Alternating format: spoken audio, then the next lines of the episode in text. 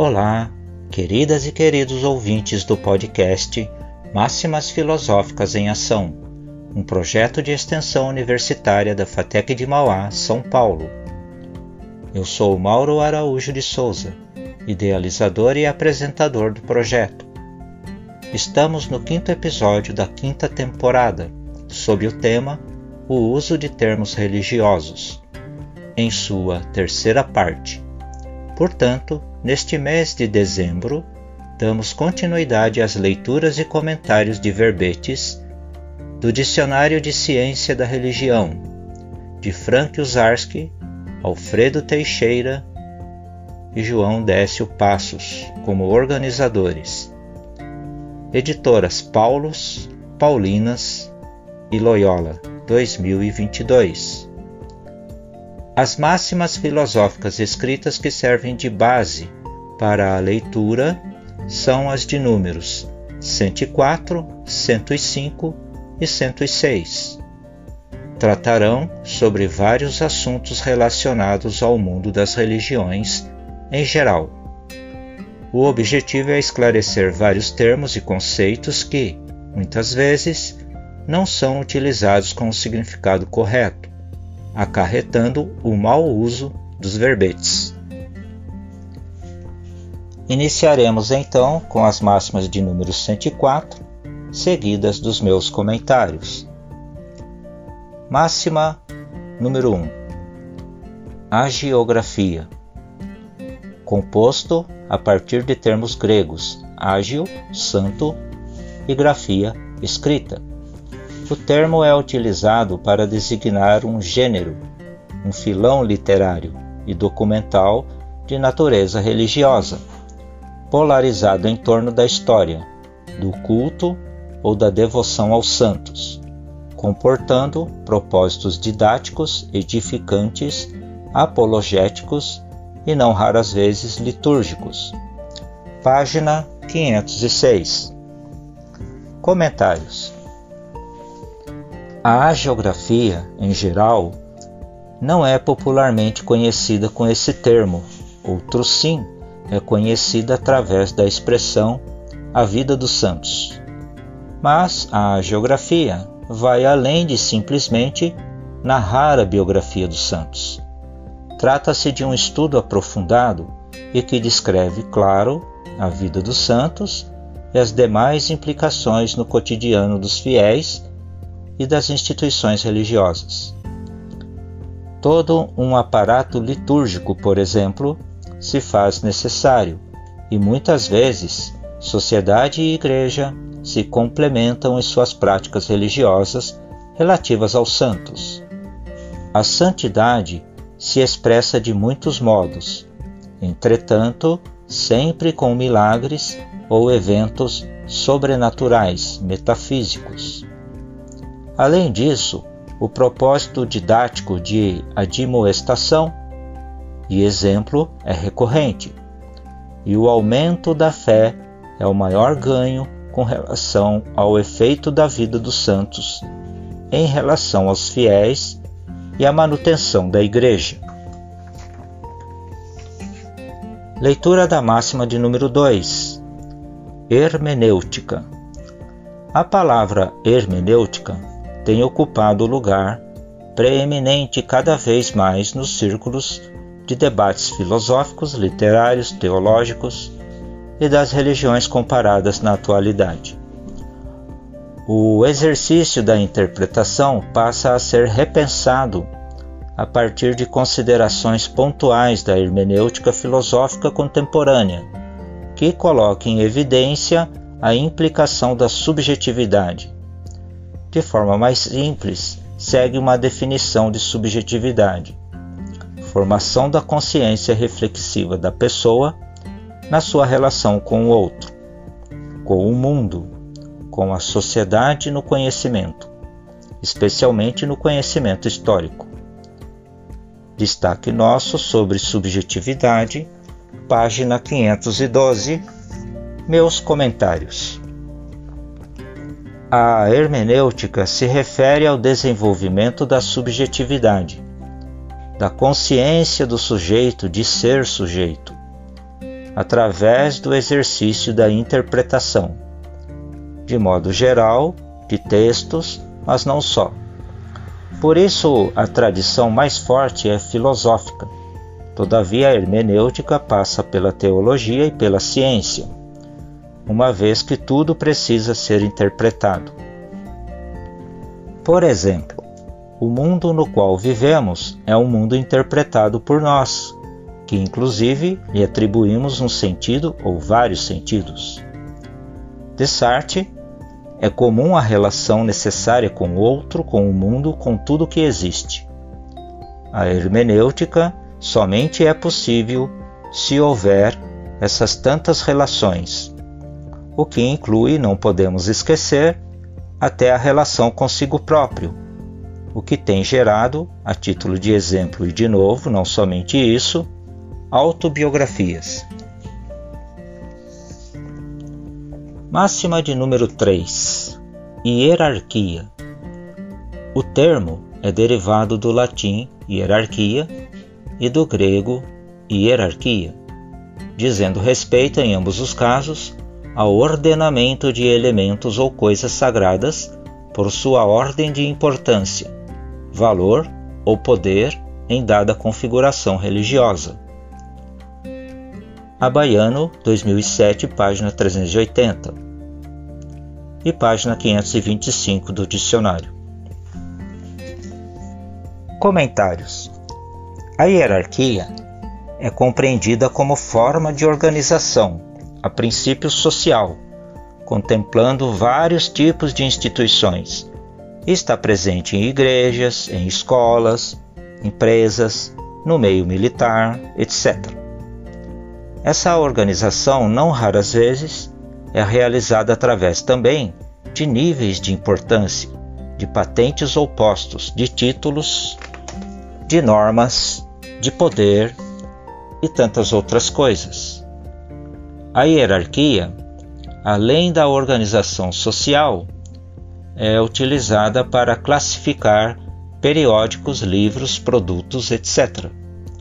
Portanto, o princípio motor é, ou deveria sempre ser, a organização. Leitura da máxima de número 4.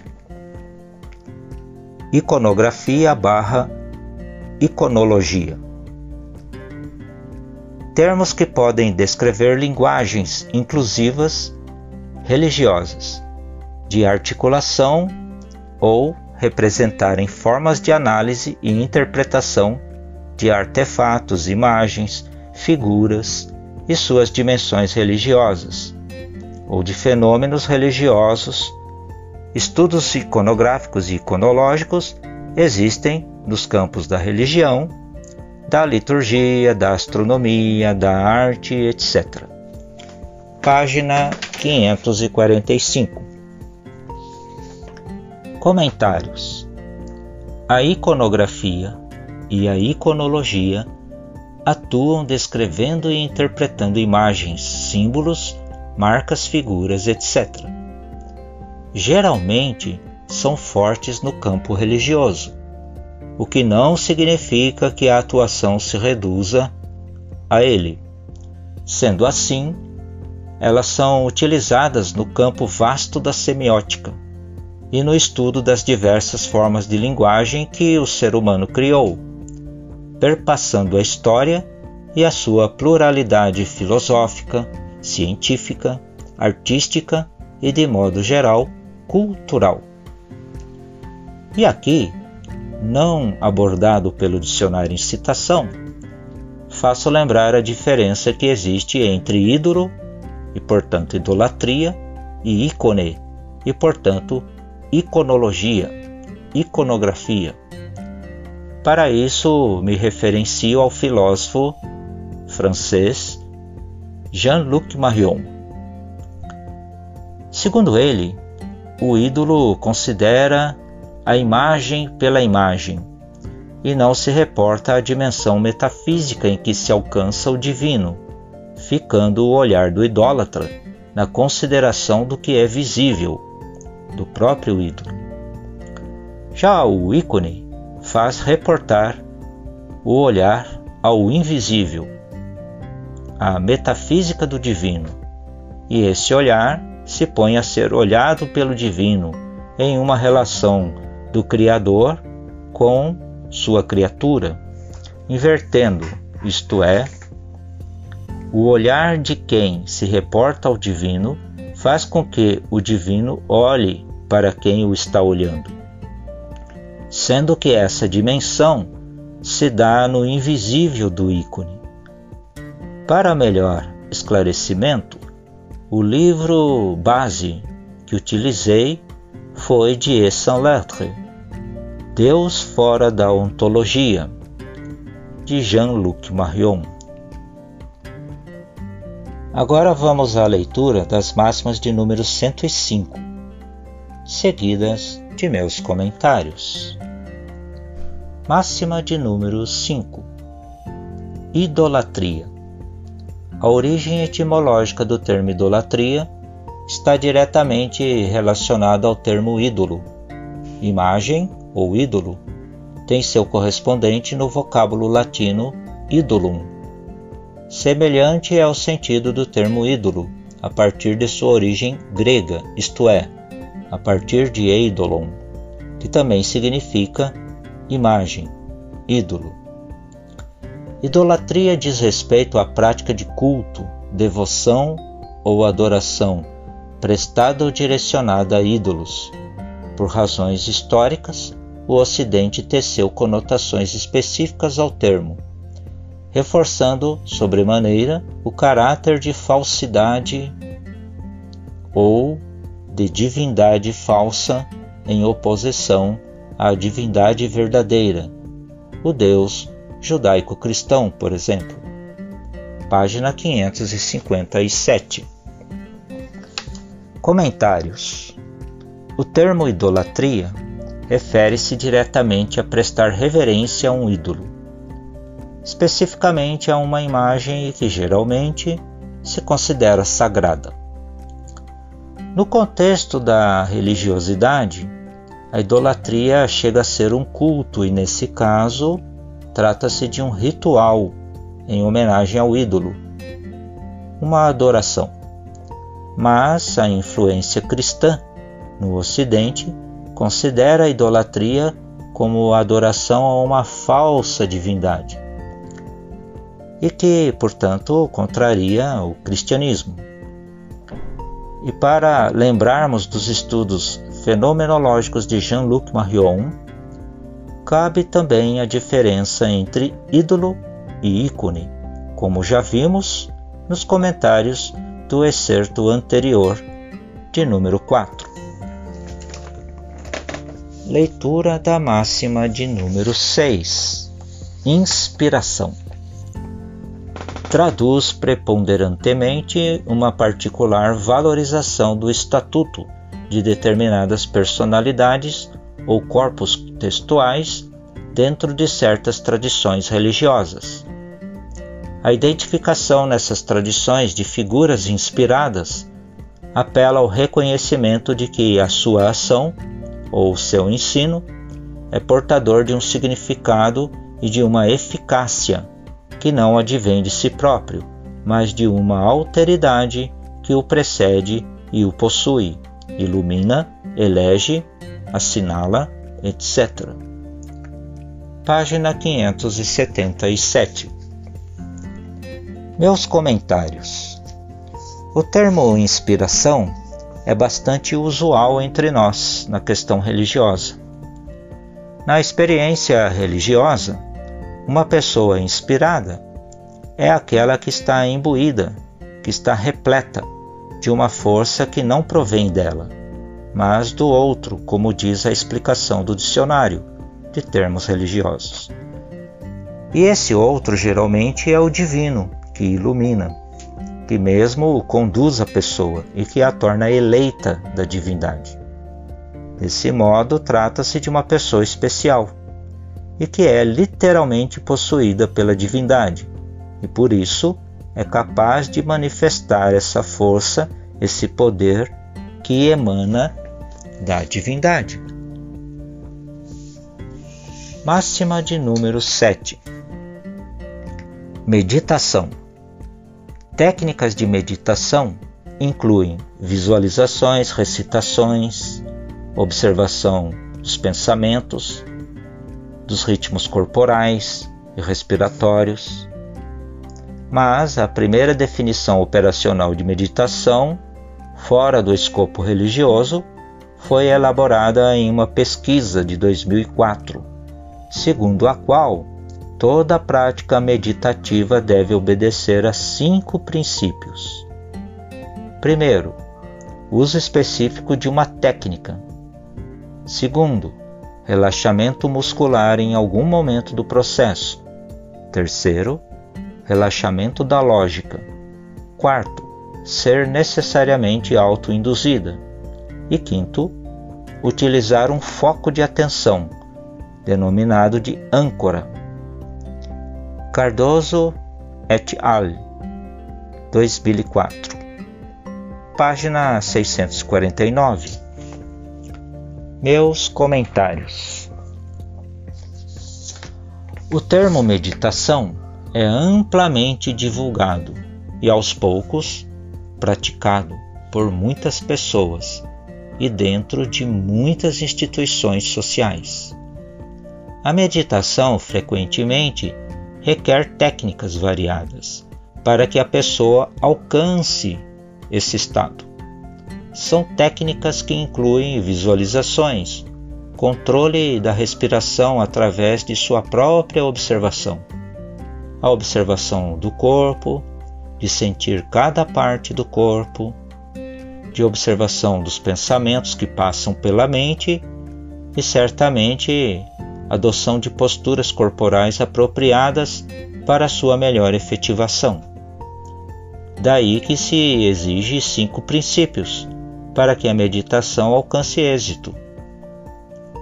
Lembrando então, o primeiro é de utilização de técnicas, o segundo é o de alcance de um estado de relaxamento muscular, o terceiro é um relaxamento do pensar, deixando a mente vagar, o quarto de autoindução, comandos né, pela própria pessoa, e o quinto é a utilização de um foco em um ponto de referência, que é intitulado de âncora. Portanto, meditar exige disciplina, até que tudo isso se torne um hábito da pessoa. Por último, vamos à leitura e comentários das máximas de número 106. Máxima de número 8. Mística. O termo como adjetivo refere-se a 1. Um tipo de experiência meta-empírica inefável que leva à certeza de uma união com o todo ou a uma união com Deus, bem como aos caminhos e práticas para obtê-la, por exemplo, a via mística. 2.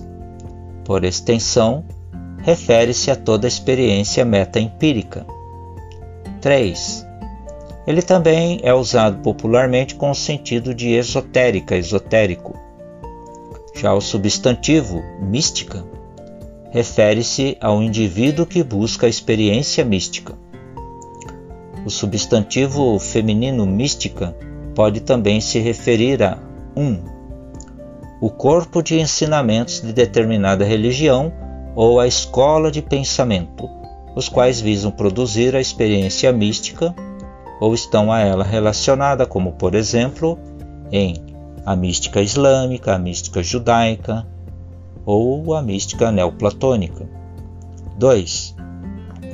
O mesmo que misticismo, ou seja, a própria experiência em si, bem como o conjunto de elementos, ideias, práticas e símbolos relacionados com ela, por exemplo, em um misticismo oriental. 3 também é usado popularmente com o sentido de esoterismo. Página 676. Comentários. Primeiramente, vamos a uma condição do termo como adjetivo. O termo que veremos muito tem a ver com o máximo estreitamento da relação entre a pessoa e a divindade, que, aliás, está na primeira definição do termo mística. Na segunda definição, trata-se de uma fusão com o todo universal enquanto experiência metafísica, ou se quisermos, podemos denominar de meta-empírica, para além, portanto, das experiências comuns do cotidiano. E como terceira definição, a mística é esotérica porque exige uma postura de intimidade circunscrita a poucos, pois não se trata de algo aberto ou acessível a todos. Agora vamos a outra condição, a do termo mística como substantivo. Como primeira definição nesse caso, a mística é um corpo de doutrinas, um ensinamento que visa a própria experiência mística. Na segunda definição, temos a tipificação da experiência mística, que é o misticismo em si. Por exemplo, a da mística ocidental, a da mística oriental, e dessa maneira elas vêm com tudo o que se lhes relaciona, objetos, símbolos, práticas, etc. E como terceira é, definição, a mística é associada ao esoterismo, isto é, a mística como sendo a própria condição esotérica. Máxima de número 9: Mitologia. Existem duas compreensões distintas para o significado da palavra mitologia. A primeira, a que domina no senso comum, é simplesmente o conjunto de mitos que diz respeito a um panteão. Nesse sentido, ao falar sobre mitologia grega, ou mitologia egípcia, usualmente as pessoas se referem aos deuses e mitos dessas culturas. O segundo significado diz respeito às formas de se estudar esses mitos. É nesse último sentido que este verbete foi produzido, pelo entendimento de que isso é de maior interesse aos cientistas da religião. Página 678 meus comentários. O substantivo mitologia, de forma comum, faz referência aos mitos e panteão de deuses das culturas, sejam elas quais forem. Por isso falamos em mitologia grega, mitologia romana, mitologia nórdica e assim por diante. Essa é uma forma de compreender.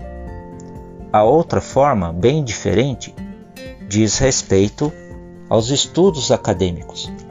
Estudar, pesquisar filosoficamente e cientificamente os mitos e deuses das diversas culturas e, portanto, isso se torna algo mais restrito ao mundo acadêmico. Em especial, os pesquisadores, cientistas da religião, se tornam os mais interessados nesses seus objetos de estudo.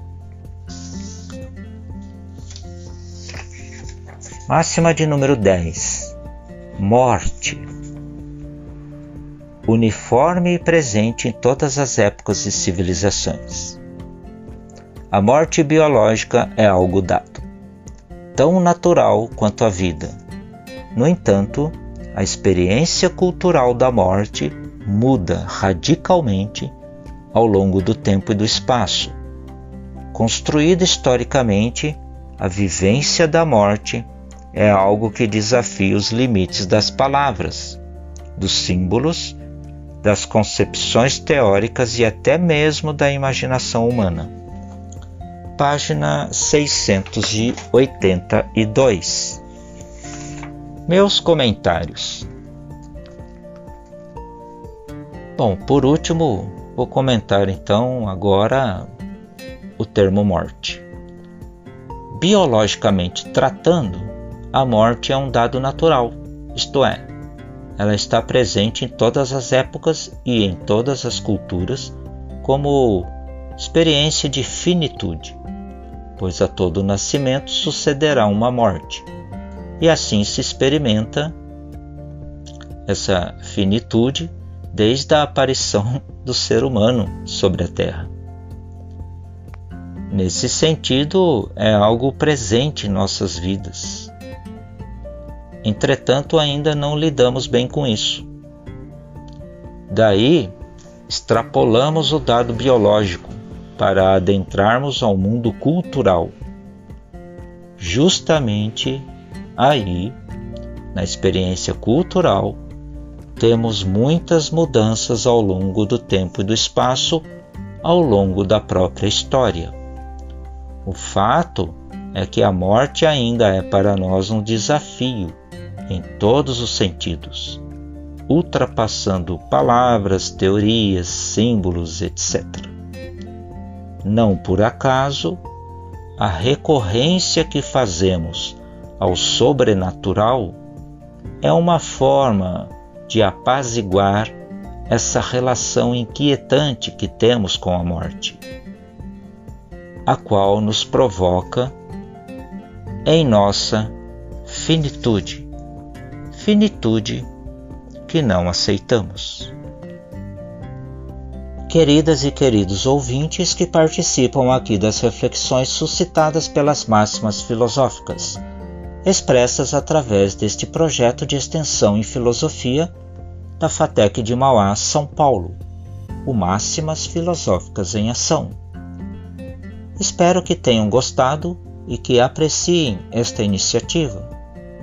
Ela visa, de certo modo, popularizar a linguagem filosófica, torná-la mais acessível, pois a filosofia é essencial para a vida, ainda que muitas pessoas achem que refletir sobre a condição humana é perda de tempo o que é um contrassenso. Filosofar é preciso, mais ainda nessas condições. Bem, com isso, temos nosso quinto episódio da quinta temporada, episódio que é o deste mês de dezembro de 2022.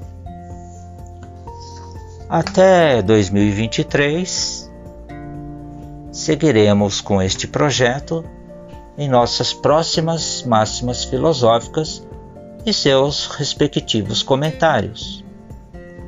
Boas reflexões para vocês e um grandioso e próspero ano vindouro.